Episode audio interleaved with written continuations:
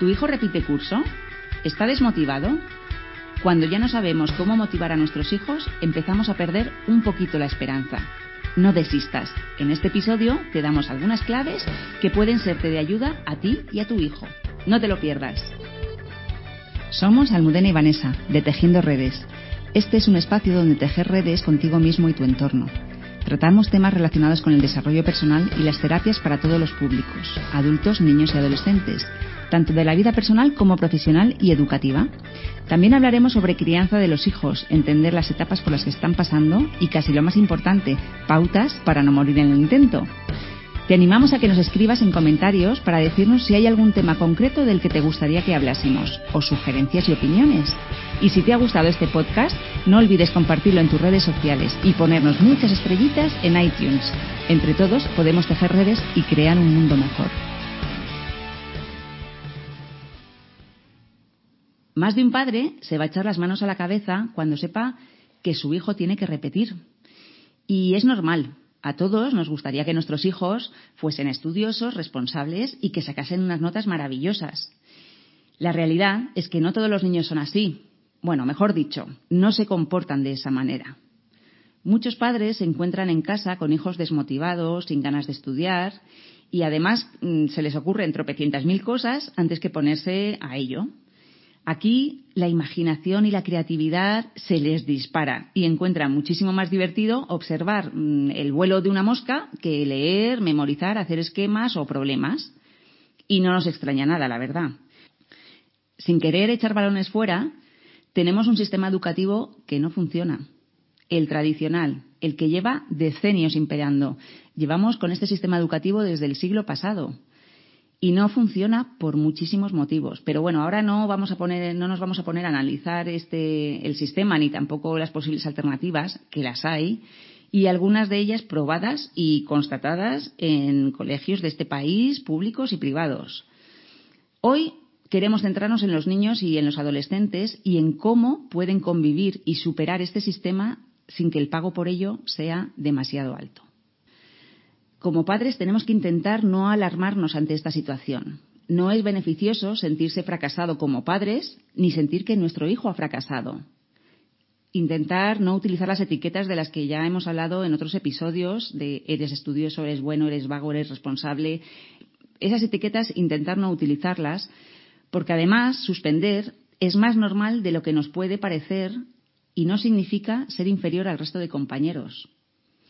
Es necesario tener en cuenta que el desarrollo madurativo de cada niño es único, especial y singular. Si además tenemos en cuenta que en la misma clase nos encontramos niños que tienen hasta un año de diferencia entre unos y otros, por ejemplo, los que han nacido en enero con los que han nacido en diciembre, pues aquí ya tenemos un gran elemento que puede distorsionar su desarrollo educativo. Vamos a poner un ejemplo muy gráfico. Vamos a pensar en un niño que acaba de nacer, en un recién nacido, y en un niño que acaba de cumplir un año. La diferencia en cuanto a su desarrollo en todos los aspectos es abrumador. Un bebé recién nacido mm, no hace más que dormir, llorar cuando tiene hambre, cuando tiene frío o cuando tenemos que cambiar el pañal. No sabe nada más. Y un niño con un año mm, puede estar andando, puede haber empezado a hablar, eh, interactúa con los mayores, empieza, ya come sólido, en fin, la diferencia es abrumadora. Pues esto pasa igual con los niños de todas las edades hasta que llegan al final de su adolescencia y empieza la etapa adulta. Cuando tenemos 30 años, mm, pues más o menos da lo mismo tener 30 que, y juntarnos con una persona, ya sea nuestra pareja, nuestro amigo, nuestro compañero, que pueda tener 35 o 40 años. La diferencia bueno, pues se nota muy poquito. También es verdad que depende de, lo maduro que sea cada uno en, cada edad. Pero cuando llegamos a una etapa adulta es como que más o menos nos empezamos a igualar todos. Pero esto no es así cuando somos niños y adolescentes. Un niño con, y digo niño con 15 años porque los hay muy niños, que todavía no han crecido o, madurado lo, que correspondería para, para, unos 15 años y luego hay niños de 15 años que pueden ser muy, mucho más maduros para su edad. Bueno, pues entonces, si esto es así, ¿por qué exigimos que un niño tenga la misma capacidad de comprensión y entendimiento que otro? Y esta es solo la primera diferencia. Influyen otros muchísimos factores, como puede ser el ambiente familiar, el entorno cercano, la sociedad donde crecen, incluso el lugar geográfico, porque sí, hasta el clima y la luz influye. Los países que tienen poca luz no, se vive de la misma manera que los que tenemos mucha luz, como es el caso de España, y tenemos mucho sol, y todo esto también influye. Así que si un niño con capacidades diferentes y esto lo quiero recalcar porque todos somos especiales y diferentes, todos tenemos intereses y motivaciones diferentes, y, si un niño tiene fracaso escolar con toda esta diferencia que tenemos y tiene que repetir curso para poder adecuar su nivel madurativo, cognitivo, emocional o incluso en ocasiones físico, pues bienvenido sea. ¿O acaso preferimos que nuestro hijo no repita porque nosotros, los padres, lo vemos como un fracaso, aunque sea lo mejor para nuestro hijo? Probablemente la respuesta sea que no, que queremos lo mejor para nuestros hijos. Y por cierto, decimos fracaso escolar y lo querríamos entrecomillar, porque para nosotras el fracaso suele ser del sistema educativo y también lo puede ser del sistema familiar o de ambos. Además, te proponemos que, que te pares a pensar en lo que supone un año en el conjunto de toda una vida. A veces el problema para que nuestro hijo haya suspendido no es por esa diferencia madurativa, por esa diferencia cognitiva, emocional, física, sino porque a lo mejor no se ha esforzado lo suficiente, está desmotivado, está en pleno adolescencia y entonces eh, pues está más distraído, solo le importa su mundo, sus amigos y la play o, o el Instagram o lo que sea. Bueno, pues en este caso también repetir curso es una manera de, que nuestros hijos experimenten las consecuencias naturales de sus actos. Sus amigos seguirán avanzando y ellos se van a quedar un curso por debajo, van a tener que volver a integrarse en una clase con personas, con, chavales más pequeños, niños más pequeños, y, esto tampoco es un plato de buen gusto para ellos. y, por eso mismo, a veces es necesario que ellos hagan este aprendizaje de he repetido curso y ahora, fíjate, mis amigos pasan, yo me quedo aquí, otra vez los mismos profesores, otra vez, quiero decir, ellos lo, van a sufrir y es una consecuencia natural para ellos. Y está fenomenal que la puedan vivir, porque así aprenderán eh, y aprenderán a través de la experiencia y del error, que es maravilloso, como siempre decimos con los errores, que son maravillosas oportunidades de aprendizaje. Así que recomendamos no tapar o no sobreproteger a nuestros hijos. Pero bueno, esto es un temazo y, lo vamos a tratar en otro episodio, el tema de la sobreprotección y el tapar a nuestros hijos, y no, y no vamos a, a enfocarnos en esto. Bueno, una vez hablado del tema de las diferencias en el desarrollo madurativo del niño, nos gustaría hablar un poco de las capacidades y motivaciones. Todos tenemos unos talentos concretos y todos ellos diferentes. También profundizaremos en otro episodio que trataremos los talentos y no nos vamos a parar mucho aquí, pero sí decir que nuestras motivaciones también están condicionadas por estos talentos. Piensa por un momento aquello en lo que sientes cuando estás haciendo algo en lo que realmente sientes que eres bueno, con lo que estás disfrutando al máximo y piensa en cómo te sientes cuando estás realizando esta actividad. Probablemente la respuesta sería algo parecido a, pues estoy contento, estoy satisfecho, centrado, motivado, poniendo lo mejor de nosotros al servicio de esa actividad. No, no, nos cuesta concentrarnos, no nos cuesta hacerlo, nos divertimos, se nos pasa el tiempo volando. Bueno, pues lo mismo ocurre con los niños. Claro, no podemos pretender que les guste la lengua, la historia, las matemáticas, la geografía, la biología. No, eso es imposible todas esas materias a la vez no te pueden gustar. Siempre hay algo que te gusta más que, unas cosas que te gustan más que otras. Y además de que no les guste, nosotros de alguna manera como padres exigimos que lo hagan bien y que saquen buenísimas notas en todo. Y esto, pues realmente es muy difícil ponte en su piel y piensa cuando tienes que hacer una tarea, una labor que realmente no te apetece nada, que no te gusta hacer. Bueno, pues no lo haces con la misma ilusión y no pones el mismo empeño ni sabes hacerlo tan bien como con esas cosas que sí te motivan y sí tienes talento. Entonces la gran pregunta sería, ¿y cómo podemos motivarles? Bueno, pues empezamos diciendo que Nuestra tarea como padres es hacer que ellos mismos tomen conciencia de lo que más les gusta y mejor se les da y tratar de potenciarlo. Muchas veces, eh, cuando nuestro hijo, por ejemplo, se les da bien las matemáticas o la parte más de ciencias y aborrecen la lengua, por ejemplo, el caso de mi hijo, pues no se trata de que como mm, lengua no va tan bien y no sacan tan buenas notas, tenemos que reforzar en lengua para que saque buenas notas. No, a mí con que apruebe me vale, porque tiene que aprobar, eso está claro, pero me vale con el aprobado. Ahora, si lo que les gusta son las matemáticas, la ciencia, la biología, voy a potenciar toda esa parte. Y hay muchas maneras de forma lúdica de potenciarlas. La dificultad radica en que a veces la desmotivación es tan grande que parece que no son buenos en nada.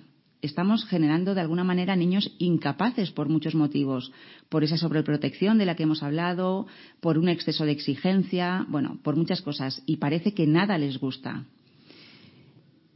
Y si crecen teniendo más o menos claro lo que les gusta, será más fácil que sepan lo que quieren hacer cuando sean mayores y poco a poco podrán ir encaminándose hacia ese objetivo. Y conseguir que se fije en un objetivo no es tarea fácil. Claro, cuando tienes 12, 13, 14 años, pensar en lo que tú quieres ser de mayor, pues si lo único que te importa es el aquí y el ahora, porque los, nuestros hijos viven en el aquí y el ahora, entonces, pensar lo que van a ser a 10, 15, 20 años vista, pues resulta complicado. Pero si les vamos dirigiendo, viendo cuáles son sus talentos, qué se les da bien y reforzando esa parte, es probable que ellos solos vayan fijando ese, ese objetivo, poniendo el foco en esa parte. Y este objetivo, esa meta, ese sueño, Mm, habrá que desglosarlo en pequeños hitos, en mini objetivos, para que puedan ir alcanzándolos y de esa manera se motiven cada vez que consigan alcanzar uno de esos hitos. Con el foco puesto en, en lo que les gustaría hacer cuando sean adultos, es más fácil transitar esta etapa y verlo como el peaje que hay que pagar para conseguirlo. Si yo quiero llegar mm, de Madrid a Barcelona, tengo que pagar peajes y mi objetivo es Barcelona. Bueno, pues hay que pagar esos peajes. Pues esto es un poco lo mismo. De esta manera, esto no solo genera motivación, también hace que, desarrolle eh, nuestro hijo una sana autoestima, que se valore más, es como autocapacitarse, generando también tolerancia a la frustración cuando alguno de ellos, de esos objetivos, se le resista. y eso también significa desarrollar la tenacidad y el esfuerzo cuando lo siga intentando hasta que lo consiguen. Poco a poco entenderán que hay que pasar y superar asignaturas que, aunque no les guste nada, es necesario hacerlo por ese bien mayor, por ese objetivo que queremos conseguir. Nuestra tarea de como padres, ¿cuál es? Acompañarles en ese camino, alentarles y, mientras son más pequeños, guiarles.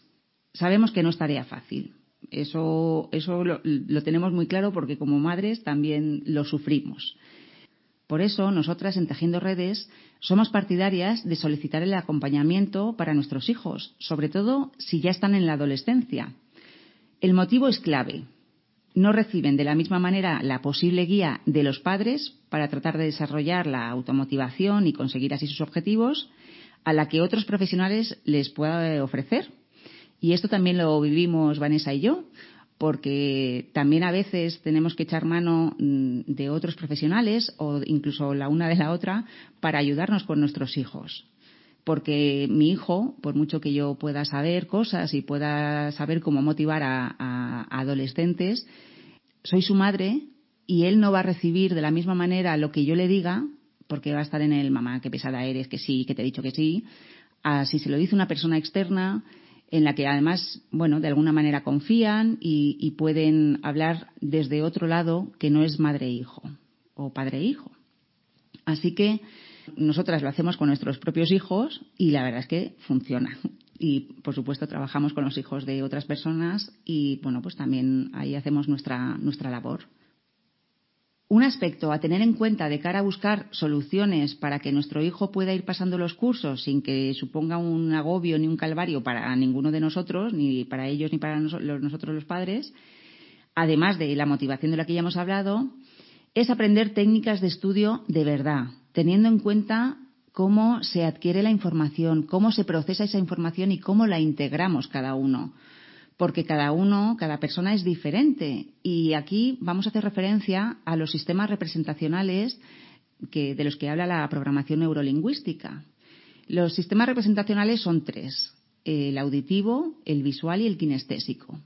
Y vamos a explicar en qué consiste y qué significa estos sistemas representacionales. Pues bien, cada uno de nosotros tenemos un sistema representacional preferente, es decir, yo voy a poder ser más visual o más auditiva y, o más kinestésica.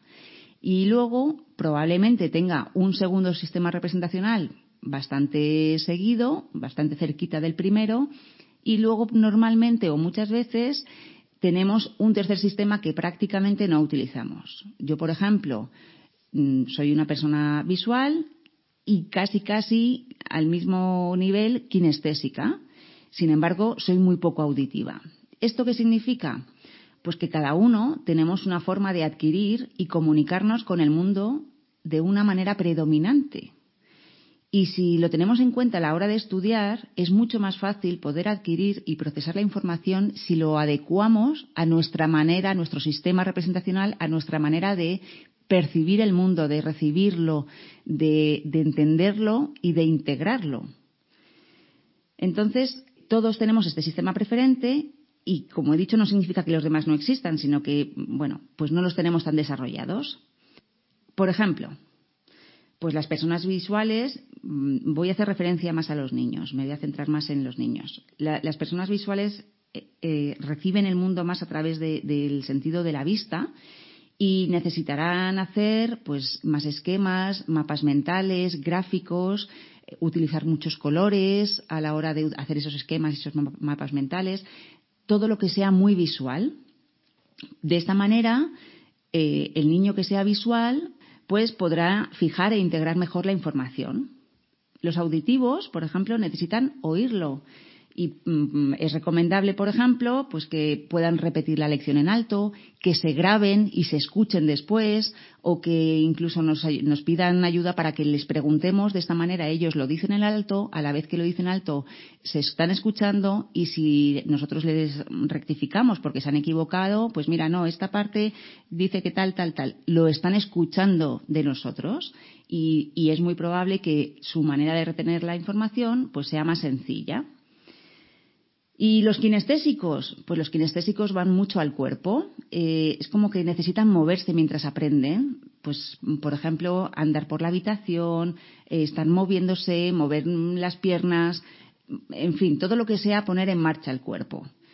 Mi hijo, por ejemplo, es kinestésico de sistema preferente y necesita lo que estoy diciendo, mm, andar, moverse, está mm, girándose en la silla, eh, balanceándose. Bueno, a mí a veces me pone un poco nerviosa cuando me pide que le pregunte la lección, pero yo sé que él necesita eh, moverse y, tener ese, ese espacio y entonces no le digo nada, aunque a mí a veces digo, para quieto un poquito, por favor, pero no se lo puedo decir porque sé que esa es su manera de integrar mejor la información. Así que se trata de que mm, averigüemos, hay test para ello que se pueden hacer. Nosotras en el centro, cuando en, las técnicas de estudio, los, talleres que tenemos, eh, que, se, llaman Aprender a Aprender, es lo primero que les hacemos. Les hacemos un test de sistema representacional para ver cuáles son sus, sus sistemas preferentes y además les hacemos otro test que es el ACRA que también se ven un montón de cosas. Bueno, pues una vez que tenemos toda esta información antes de ponernos a, enseñar a un niño a estudiar, la valoramos y les enseñamos las, mejores técnicas para que ellos puedan mm, integrar la información de una manera más sencilla. Eh, la vieja fórmula de estate sentado, callado y quieto no funciona. Es, algo que, nosotros, los padres, nos empeñamos muchas veces en que nuestros hijos estudien de la manera tradicional, como la que a nosotros nos enseñaron y aprendimos pero está demostrado que no es eficaz en muchos casos. Cada uno, en base a su manera de procesar, deberá encontrar sus propias estrategias de aprendizaje. Y esto no quiere decir que un niño auditivo no le ayude a hacer esquemas o mapas mentales. Claro, todo ayuda. O que un visual no repita la lección en alto. Todas las estrategias mm, de comprensión lectora, de esquemas, de mapas, mentales, de hablar en alto, todas ayudan. Si te apetece profundizar en ese tema de los sistemas representacionales, en Internet puedes encontrar un montón de, información, te puedes encontrar también test. El tema de los sistemas representacionales es, muy amplio y yo solamente he querido dar una pincelada para poder transmitirte cómo cada uno recogemos la información de una manera diferente, la procesamos y la integramos de manera diferente y esto si lo sabemos reconducir a la parte de las técnicas de estudio, pues es muy valioso para nuestros hijos. También eh, podemos utilizar ejercicios, por ejemplo, de brain gym, que consiste en realizar diferentes ejercicios físicos con los que se conectan las diferentes áreas del cerebro, hemisferio izquierdo y hemisferio derecho, y potenciar así la capacidad innata para aprender, para liberar bloqueos y también para procesar la información. Esto también lo utiliza nuestra compañera Inma en sus talleres de aprender a aprender. En definitiva, lo que tratamos de transmitir es no vivir esta situación de mi hijo tiene que repetir curso como un drama familiar y que nos enfoquemos en soluciones más allá de los castigos, que realmente eh, los castigos eh, están dirigidos a calmar el enfado que nosotros como padres podemos sentir. Repetir curso no es algo que a ningún niño o adolescente les guste realmente. Y es en estos momentos malos, en los momentos en los que se han equivocado, han cometido un error, cuando más necesitan nuestro apoyo, nuestro aliento y que busquemos soluciones juntos. Te animamos a que cambies esta visión de, mi hijo repite curso por, por la de una oportunidad de aprendizaje, una oportunidad de mejora, una oportunidad de que nuestro hijo probablemente acople su nivel madurativo a uno más acorde con el que realmente tiene, no a su edad biológica, o que simplemente experimente las consecuencias de sus actos. Esto es realmente una lección valiosísima, mucho más que aprender geografía, historia, biología, de lo que luego, cuando probablemente seamos mayores, no nos acordemos ni de la cuarta parte de lo que estudiamos en su momento. Estas son las lecciones de vida realmente útiles para el futuro y para nuestro desarrollo personal. Y aquí termina este episodio de Tejiendo Redes. Cuéntanos de qué te gustaría que hablásemos en otro episodio y trataremos de hacerlo. Esperamos que hayas disfrutado, que haya sido útil y si ha sido así, te agradeceríamos que recuerdes compartirlo en tus redes y ponernos muchos likes y estrellitas en iTunes y en iBox. Entre todos, podemos tejer redes y crear un mundo mejor.